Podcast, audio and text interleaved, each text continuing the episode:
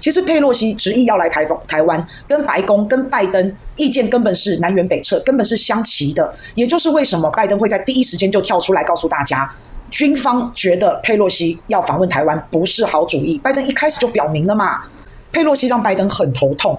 那现在拜登很不开心，两位非常的矛盾。彭博社就有爆料啊，说佩洛西这一次一定坚持要来到台湾，为自己的职涯。顶上了天是最高光的时刻，这件事情拜登非常的生气，因为选举就剩下三个月，现在拜登应该要把视线放回他国内的一些焦点跟跟国内的一些事务，所以你可以看到拜登对于外交上面他是在紧缩，他是在收缩的，所以你就看到了拜登他现在对于外交这一些啊，他主动打电话给习近平要干嘛？要设置护栏啊，不要打起来啊。对于俄乌战争，拜登他现在是比较消极的，比较希望淡化的，也没再理了。老实讲。那另外，拜登还去找了伊朗，要谈这个伊核协议，也是希望哈，拜托拜托啦，我三个月之后要选举了，这个外外面的事情啊，这个江湖事啊，不要再给我添乱了。我现在要专注我国内的事务，现在我要专注我美国人最关心的事务，因为他要的是美国人的选票嘛。所以这些讯号，我刚刚讲的都很明显，拜登就是在收缩外交的一些事务，要专注国内事务，就是要解决国内经济问题啊，通货膨胀啊。那你要解决最重要的经济问题，通货膨胀。人民怨声载道的最重要就是这一个。那这件事情谁可以帮忙？很明显就中国大陆，因为你要缓解你的经济通货膨胀，你一定是需要一些物美价廉的商品，让美国人不要觉得哎呦东西怎么那么贵。你要让大家觉得哎物价很平稳，啊东西就小个短袜，一定是要这样子嘛。那你要不要中国大陆物美价廉的商品帮忙？当然非常的需要啊！你需要中国大陆的产能，需要中国大陆的产品，你需要中国大陆的产量来解决你美国通货膨胀经济的问题呀、那现在选举快到了，最好江湖相安无事。朝鲜核核问题、伊朗核问题、乌克兰战争、气候变迁议题，这些都要中国大陆跟美国配合啊。所以站在一个大局的角度，拜登是总统，他必须纵观大局。现在中美关系这么微妙的情况之下，现在再去刺激中国大陆，真的是非常的不理智啊。可是佩洛西他管你的，他又不是总统，他又不需要顾全大局，他想着他自己的利益就好啦。佩洛西选不上，她就是个普通的老奶奶啊！加上佩洛西的儿子、老公贪腐、弊案、酒驾、吸毒，搞得众所皆知。佩洛西要是没有选上，还可能会被清算。所以现在佩洛西在干嘛？她现在在学川普。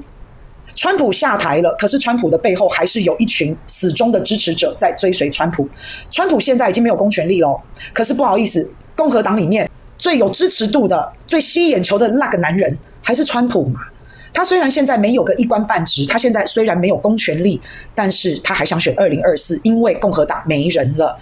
而且川普还有一批死忠的支持者，所以川普还是共和党里面最有支持度的那个人。佩洛西万一没选上，他希不希望自己也像川普一样，有一批死忠的支持者，有一批死忠的追随者？那你现在在看民主党，也就是佩洛西、拜登所属的这个政党执政党，你看他们的民主党里面其实出现了非常严重的断层，因为民主党也没人了。民主党里面现在他们的权力都把持在一些大佬手中，一些资深的大佬。佩洛西就是大佬其中之一，而且他又是议长。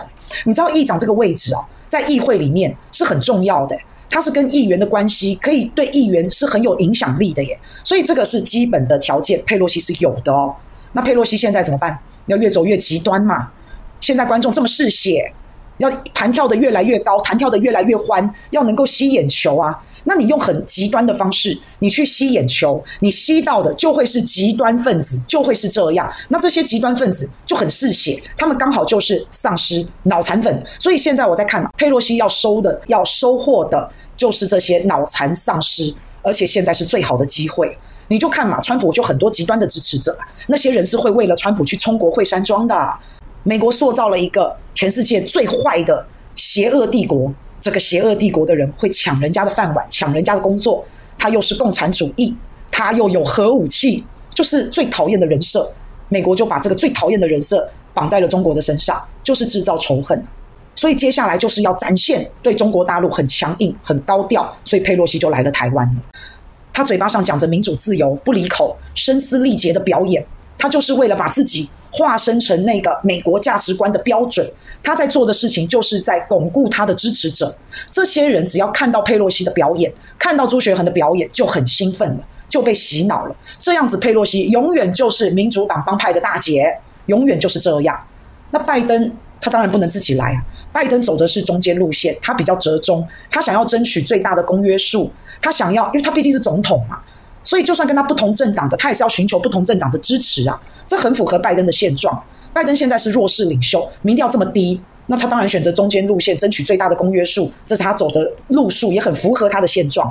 可是拜登因为他真的太弱太弱了，他弱到那个民调低到连自己民主党的人、党内同志都看不起他，人讨厌鬼嫌弃，每个都要来骂他两下，都要踩着拜登的尸体往上爬。所以拜登现在他的这个坏处，走中间的坏处，你不够强的时候，这叫做两边不讨好。那佩洛西完全相反，他走极端，所以佩洛西没有执政压力。他也不需要顾全大局，也不需要站在总统的身份考虑后果，他都不需要。这个外交、民生、经济所有的压力是在拜登身上，所以拜登当总统的不可能任性。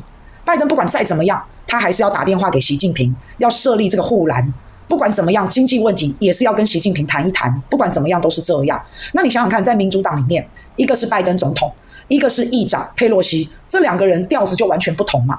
你一个政党，一个执政党，你往两种方向去走。那到底底下的人要跟随哪一个？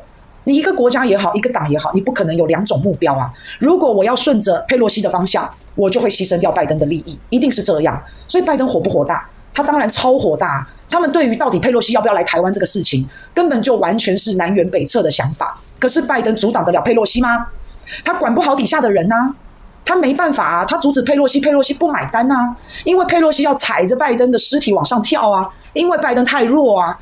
所以，拜登借由军方来说啊，佩洛西访问台湾不是个好主意。佩洛西听也不听，理也不理。佩洛西在访问台湾的前一天啊，美国的政府还在发表高调的一个宣言，说重申一中原则不变。他在干嘛？拜登团队在跟佩洛西保持距离呀。黑龙佩洛西个人行为，这是白宫自己讲的。这种佩洛西自己要去，跟我们白宫无关，跟美国政府无关。他在切割佩洛西，他在降低佩洛西访问台湾的光环。他在降低他是女英雄的那个形象，那你觉得佩洛西火不火大？佩洛西也会很火大。佩洛西他们这个团队到最后，他们认为，为什么我的行程会被大家知道？为什么我的行程我要去访问台湾这个行程，为什么会被媒体先爆出来？我们这么保密耶，为什么？所以佩洛西的团队左思右想，一定是拜登，一定是拜登去放消息的。那拜登阻挡不了佩洛西嘛？他在跟他谈的过程当中，佩洛西的意志很坚定，那拜登就只好把佩洛西要访问台湾的消息就丢给媒体，让媒体来报，啊，给佩洛西压力，让他有舆论的压力，让他受到指责，看有没有办法用媒体跟舆论来压制佩洛西访问台湾。啊，佩洛西团队就很生气，左思右想，就只有拜登会做这种事。那好笑，好笑在什么地方？你知道吗？佩洛西团队有有讲出这件事哦，他们认为就是拜登团队搞的。结果白白宫竟然出来否认，说不是我，不是我，不是我们放的消息，绝对不是我们。我跟大家讲，这个白宫啊，他越要出来否认，他不否认就算了，他通常都懒得理这些事啊。他越出来否认，我们还觉得一定是拜登，就一定是他，有没有？他越出来否认，然后此地无银三百两那种感觉啊。那所以反正他们两个就是闹得很僵哦，那闹得很不开心。哎，佩洛西他是可以整死拜登的耶，拜登是拿佩洛西没辙的。因为拜登他就是行政权嘛，他在治理国家、管理国家，他能对佩洛西怎么样？可是佩洛西在立法院，他是可以弄死拜登的。